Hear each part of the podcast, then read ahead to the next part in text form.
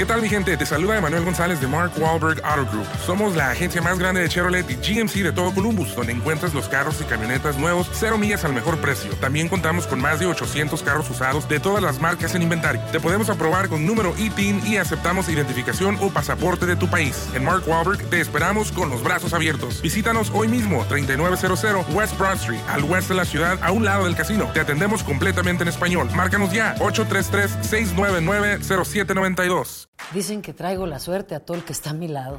Y esa es mi mala fortuna. Basada en el clásico de Juan Rulfo, llega Univisión, El Gallo de Oro. Supongamos que la caponera puede inclinar la suerte a quien ella quiera. ¿Estás tardando en conquistarla? Con Lucero, José Ron y Plutarco Asa. Este gallo me está cambiando la vida. En una historia legendaria de amor y azar. No trates de cambiarme, no lo vas a lograr. El Gallo de Oro, gran estreno miércoles 8 de mayo a las 9 por Univisión. Hola, soy Jorge Ramos y a continuación escucharás el podcast del Noticiero Univisión.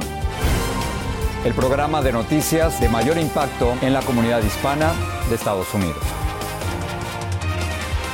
Hola, ¿qué tal? Buenas tardes. Hoy volvemos a comenzar con México. Jorge, el presidente Andrés Manuel López Obrador le pidió hoy al gobierno de los Estados Unidos que se disculpe por un reciente reporte periodístico. La publicación la hizo ProPublica, hizo ellos la investigación periodística en la que se asegura que un testigo protegido de la DEA declaró que colaboradores cercanos de López Obrador recibieron dos millones de dólares para la campaña presidencial del 2006. Ahora, el presidente López Obrador sugirió hoy que sus negociaciones con el gobierno del presidente Biden podrían verse afectadas debido a las acusaciones. Pero hoy también el Departamento de Justicia le confirmó a Univision que la investigación ya concluyó. Jessica Cermeño tiene la fuerte reacción del mandatario mexicano.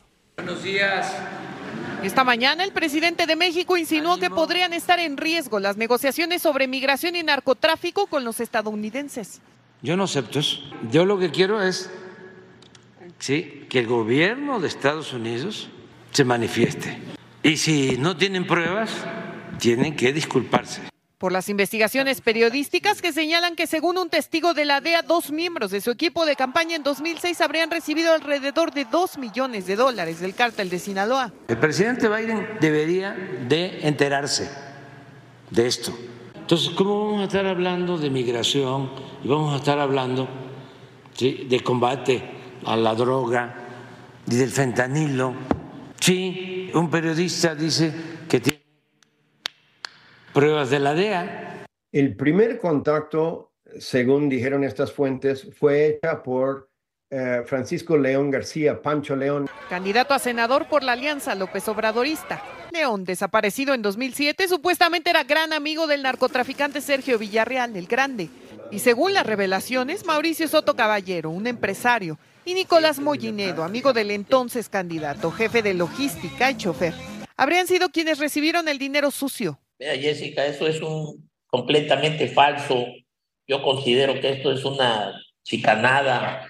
Y nos aseguró que la última vez que lo vio fue en el mitin de cierre de precampaña de Claudia Sheinbaum, la aspirante a la presidencia de Morena. Y lo estoy localizando, porque yo necesito también una explicación que me diga si es real, qué cosa es real de eso. El ex canciller Marcelo Ebrard los apoyó.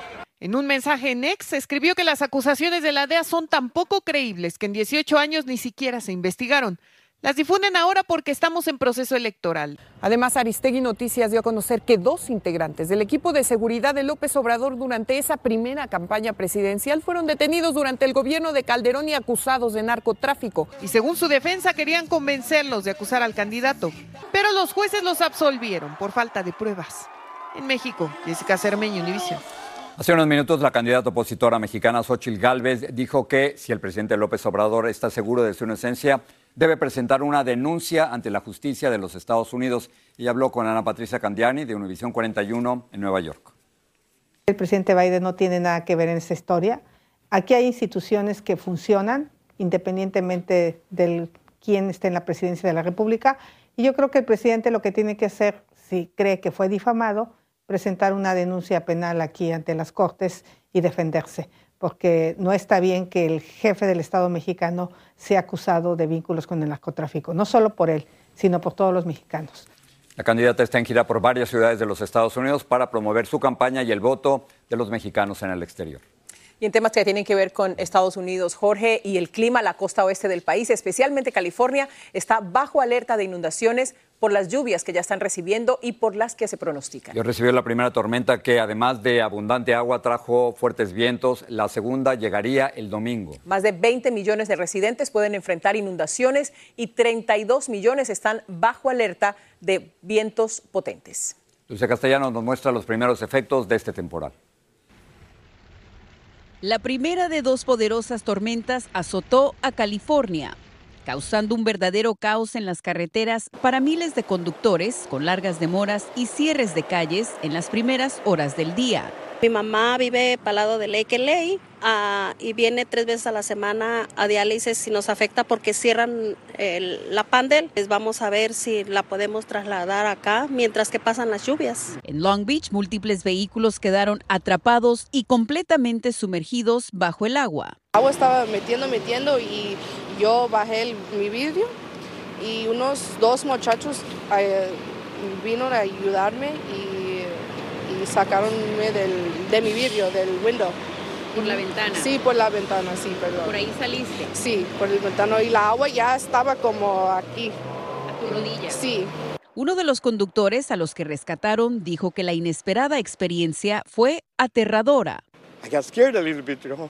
Sentí miedo porque las puertas estaban selladas por el agua. Estas zonas inundadas representan un gran peligro incluso para las autoridades quienes no pueden ingresar hasta que el agua baje. Con grandes cantidades de agua, los ríos municipales son peligrosos. En el condado de Orange, los socorristas rescataron a este hombre de la fuerte corriente. Las tormentas durante el invierno en California no son novedad pero esta vez un río atmosférico, fenómeno también conocido como Pineapple Express, trajo precipitación persistente. Estamos viendo en la imagen de vapor una circulación muy bien definida, todo debido a un sistema de baja presión que está trayendo este canal de humedad. Se origina en Hawái, por ello el nombre de Pineapple Express. La humedad atraviesa el Pacífico, se dirige hacia el oeste. Algunos pronósticos señalan que es posible que el estado reciba la mitad del total de lluvia para todo el año durante las dos tormentas. El segundo temporal se pronostica para el domingo. En Long Beach, California, Dulce Castellanos, Univisión. Un informe confirma lo que los neoyorquinos han visto en su ciudad desde hace más de un año. Inmigrantes recién llegados que duermen y viven en las calles porque no hay dinero ni instalaciones suficientes para alojarlos. La oleada imparable de adultos solos y también de familias que buscan asilo le cuestan una verdadera fortuna a la llamada capital del mundo. Blanca Rosa Vilches tiene las cifras. Los refugios están colapsando y el informe preliminar confirma el impacto económico que la migración ha causado en la ciudad. Son 210 lugares y más de 100 hoteles en Nueva York que tuvieron que ser habilitados para ayudarlos. Mientras en Boston, los que siguen llegando duermen en los aeropuertos y hoy tuvieron que abrir un nuevo refugio para albergar a 400 familias. Pensé que iba a conseguir trabajo, no, apenas llegue, pero no, mire, tengo año y medio y no, no consigo trabajo. Según las cifras oficiales, hubo un aumento de 147% en la entrada a refugios para familias con niños y un incremento de 185% de personas adultas. Entre abril del 22 y diciembre del año pasado, Nueva York gastó 3.5 mil millones de dólares en alojamiento y servicios para más de 164 mil migrantes. Una situación que además se tornó más tensa por incidentes de agresión contra la policía en los últimos días.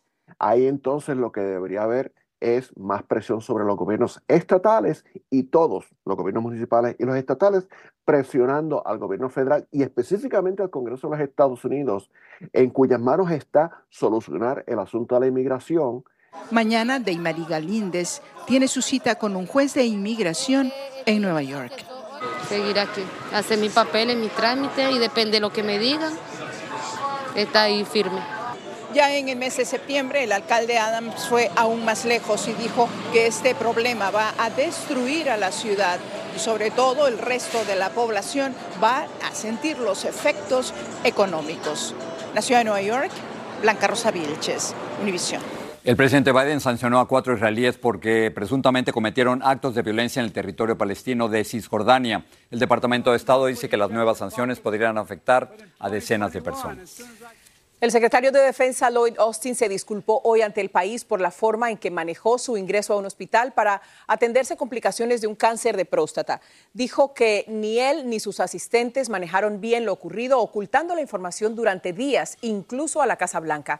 Austin reconoció que debió informarle al presidente Biden desde el primer momento. Este es un caso complicado y polémico. El adolescente Ethan Crumbley asesinó a cuatro personas en una escuela de Michigan en el 2021, pero es la primera vez en que se acusa a los padres por el crimen cometido por un hijo. Lourdes del Río tiene el reportaje. Jennifer Crumble, la madre acusada junto a su esposo luego de que el hijo de ambos asesinara a cuatro estudiantes e hiriera a otros tantos en noviembre de 2021, subió hoy al estrado. Narró en detalles la reunión entre el personal del colegio y ella y su esposo unas horas antes del tiroteo. La pregunta es por qué a pesar de este perturbador dibujo, donde el joven hablaba de armas y tiroteos masivos, se le permitió quedarse en la escuela donde luego perpetró la masacre. Según ella, las autoridades escolares no sintieron que él representaba un riesgo. Por eso Ethan permaneció en el centro educativo donde después ocurrió la tragedia. Según explicó, reviviendo esos momentos cuando recibieron la llamada del tiroteo al enterarse de que él era el perpetrador, decidió escribirle. Esta declaración a preguntas de la abogada defensora clarifica el mensaje de texto donde ella le decía no lo hagas, ya que al inicio se pensó que se refería al tiroteo, dejando abierta la posibilidad de que ella supiera que él iba a cometer los hechos.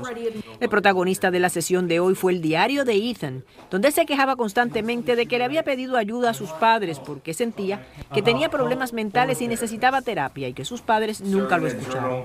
Allí también hablaba sobre su deseo de realizar un tiroteo masivo. La madre aseguró que ella nunca vio ese diario y que nunca pensó que su hijo era capaz de algo así.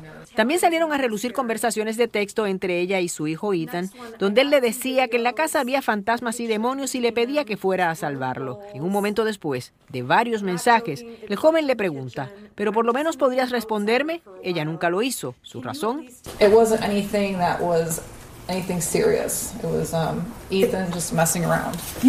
Hoy se mostró video del momento en que la policía arrestó a los padres que estaban escondidos en casa de un amigo. Ella asegura que su plan era entregarse al otro día.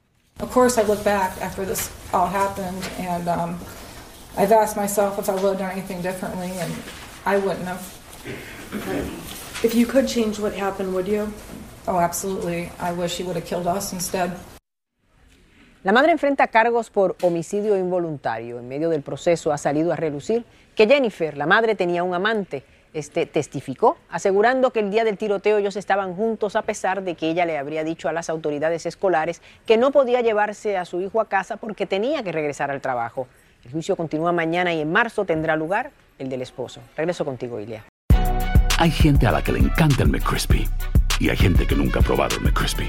Pero todavía no conocemos a nadie que lo haya probado y no le guste. Para pa pa pa. ¿Qué tal mi gente? Te saluda Emanuel González de Mark Wahlberg Auto Group. Somos la agencia más grande de Chevrolet y GMC de todo Columbus, donde encuentras los carros y camionetas nuevos, cero millas al mejor precio. También contamos con más de 800 carros usados de todas las marcas en inventario. Te podemos aprobar con número ITIN y aceptamos identificación o pasaporte de tu país. En Mark Wahlberg te esperamos con los brazos abiertos. Visítanos hoy mismo, 3900 West Broad Street, al oeste de la ciudad, a un lado del casino. Te atendemos completamente en español. Márcanos ya, 833-699-0792. Lucero junto a José Ron protagonizan El Gallo de Oro. Gran estreno miércoles 8 de mayo a las 9 por Univisión. Y de las mejores. Gracias por seguir con nosotros en el podcast del Noticiero Univisión. Investigadores de Colorado tratan de identificar los restos de un menor en que fueron encontrados dentro de un contenedor de hormigón. Tienen pocas pistas y quieren saber si la muerte del niño está relacionada con otros niños, Jesús y Yesenia Domínguez, que no han sido vistos desde el verano de 2018, pero de los que nunca se ha presentado una denuncia por desaparición. El presidente Biden pidió a los estadounidenses que rechacen el odio. Ese fue su mensaje principal durante el desayuno anual de oración. Clauduceda nos dice cómo a veces se cruzan la política y la religión. El presidente Joe Biden y el presidente de la Cámara de Representantes Mike Johnson estuvieron juntos por primera vez en un evento público. canto de Andrea Bocelli de Amazing Grace en el desayuno religioso en el Capitolio conmovió a Johnson, el presidente. No somos enemigos, afirmó Biden, haciendo un llamado a la unidad. Palabras que vienen en un momento donde republicanos y demócratas se pelean sobre la seguridad fronteriza. Johnson ha dicho que la medida no es suficiente para asegurar la frontera y que no la considerará. El presidente sostuvo que está tratando de hacer todo lo posible para que se logre un compromiso. Entre tanto, el líder demócrata del Senado prometió un voto en el Pleno la próxima semana. El texto sería público tan pronto como el viernes o el fin de semana. En un momento donde cada vez se hace más difícil un acuerdo bipartidista, la Cámara Baja aprobó un paquete fiscal de 78 mil millones de dólares. Demócratas y republicanos aprobaron aumentar el crédito tributario máximo por hijo de 1.600 a 2.000 dólares, eliminar la doble tributación para empresas y que las empresas puedan deducir el 100% de los gastos en máquinas y vehículos. Este proyecto de ley bipartidista ahora está en el Senado, donde tanto demócratas como republicanos quieren cambios. Aunque el futuro de esta legislación aún es incierta, se estima que beneficie a 16 millones de niños. Esta madre soltera tiene tres niños y dice que la sacaría de apuros. La renta me incrementó a partir del otro mes. Con los precios que están, cualquier ayuda que venga será muy necesaria. En el Capitolio, Claudia Uceda, Univisión. Este mes continúa el proceso de primarias y asambleas en varios estados, pero en Nevada los republicanos tendrán las dos cosas. El 6 de febrero se celebra la primaria republicana en la que Nikki Haley escogió participar. No aparece el nombre de Trump en esta boleta. Haley ganará esta primaria que, aunque no le dará delegados, mostrará el apoyo del electorado en ese estado. Dos días después, la candidatura de Trump se presentará en las asambleas de electores republicanos o caucus, en las que hay otro candidato en la boleta, pero se espera que Trump gane y se lleve los 26 delegados. Y siguiendo con política, el presidente Joe Biden aventaja a Donald Trump por 6% según una nueva encuesta nacional de la Universidad de Quinnipiac. Y la diferencia la marcan las mujeres. 58% de las entrevistadas apoya a Biden frente al 36% que lo hace por Trump. Y entre los hombres, 53% apoyaría a Trump. Y en un posible enfrentamiento entre Biden y Nikki Haley, la ex embajadora ante Naciones Unidas aventaja a Biden por 5 puntos.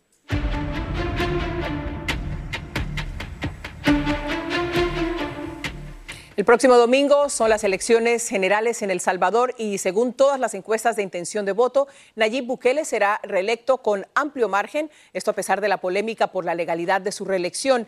Y si bien el electorado le reconoce a Bukele su éxito en la lucha contra el crimen organizado, también hay un sector que le reprocha el mal estado de la economía, como nos dice Pedro Ultreras.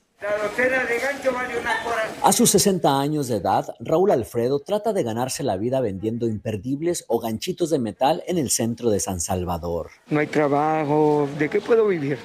Tal vez de pedir. Y es que la economía está crítica y con la escasez de trabajo y su edad, nos dijo, es difícil conseguir para comer. ¿Cuándo fue la última vez que comió tres comidas bien comidas al día? Oh, hace mucho. No se pueden dar esos lujos acá. No, no puede, señor. Como él, muchos salvadoreños viven lo mismo. Los trabajos escasean y la canasta básica está inalcanzable.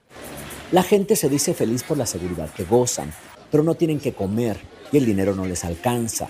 El gobierno de Bukele, nos dijo esta otra mujer, se ha olvidado de los pobres. En la campaña él dijo que iba a ser para los pobres y fue mentira, ¿no?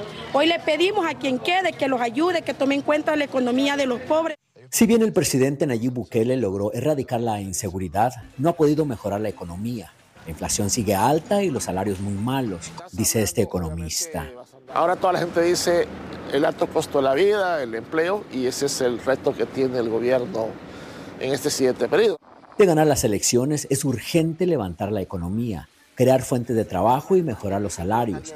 Además de la economía, Bukele tiene otra deuda con los salvadoreños, respetar los derechos humanos, porque su gobierno los ha eliminado nos dijo esta abogada. Esto debiera ocuparle y preocuparle no solo a las, a las, organizaciones de la sociedad civil nacional e internacional, sino también, por supuesto, a la población misma. Y la salud es otro tema urgente que Bukele debe de solucionar de seguir en el gobierno.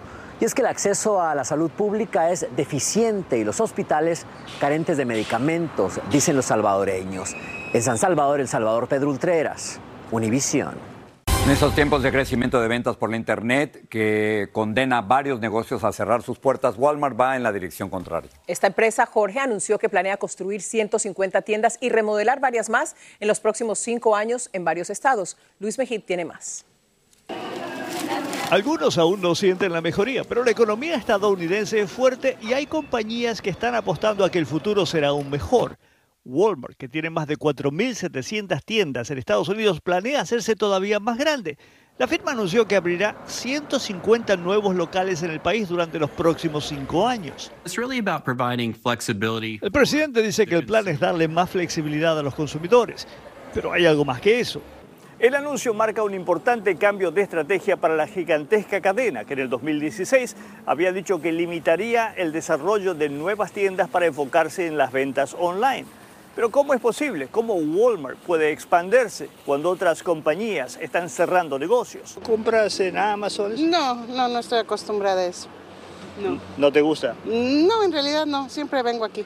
El modelo de Walmart no solo funciona con quienes se resisten a hacer compras en Internet. Tiene buenos precios, primero que nada, y tiene mucha variedad y tiene de todo, así es que... Aunque no es la única firma que lo hace, Walmart ha tenido más éxito desarrollando un sistema híbrido que permite a los clientes ordenar online y recoger sus compras en la tienda. El modelo de negocio que tiene, la posibilidad de generar más ingresos por el bajo costo del producto que tiene y la distribución y el sistema que han funcionado desde la pandemia para acá ha dado que la forma de cómo maneja Walmart ha generado mucho más dinero. Por eso están haciendo esta nueva estrategia. La apuesta es que los estadounidenses recuperarán pronto su apetito por consumir. La pregunta es si otras compañías compartirán esa visión para invertir en el futuro. En San Francisco, Luis Mejid, Univisión. Bueno, con esto los dejamos. Muchas gracias, por su atención. Hasta mañana.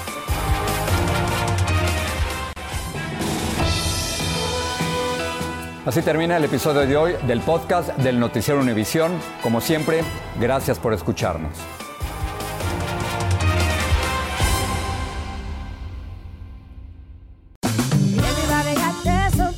La venta para amigos y familiares de JCPenney está de vuelta. Desde el lunes ahorra 30% extra en artículos por toda la tienda. Esos son ahorros adicionales por encima de nuestros precios bajos. Dile a tus amigos, ven con tu familia y ahorren en grande. No olvides, ya se acerca el Día de las Madres. Y tenemos todo lo que mamá quiere: joyería, belleza, salón y tarjetas de regalo. JCPenney, vale la pena. Cupón válido del 29 de abril al 5 de mayo en selección de estilos. Aplican exclusiones. Detalles en la tienda jcp.com.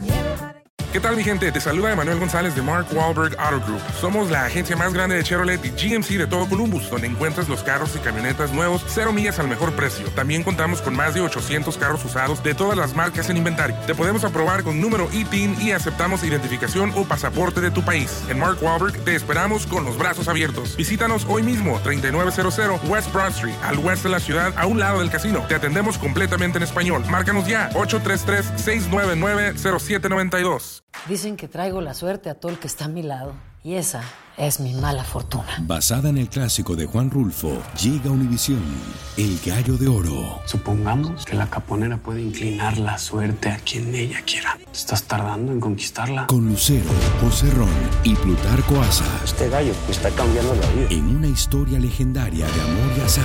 No trates de cambiarme, no lo vas a lograr. El Gallo de Oro, gran estreno miércoles 8 de mayo a las 9 por Univisión.